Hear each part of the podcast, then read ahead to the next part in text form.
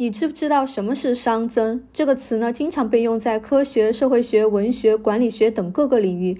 在物理学的定义里，熵增是一个自发的由有序向无序发展的过程，它是热力学第二定律的表现之一。熵增的概念是怎么产生的呢？我之前有讲过，热量只能从高温的物体传导到低温的物体当中，而无法反过来。热传导的过程伴随着剧烈的分子运动，分子的热振动会使分子从原本集中有序的排列方式趋向于无序分散的混乱状态。所以，科学家引入了一个概念来度量这种混乱的程度，就是熵。在任何一个孤立的系统当中，熵都只会增加或者是保持不变，而永远都不会减少。所以呢，商永远都是大于或等于零的，这就是熵增的概念。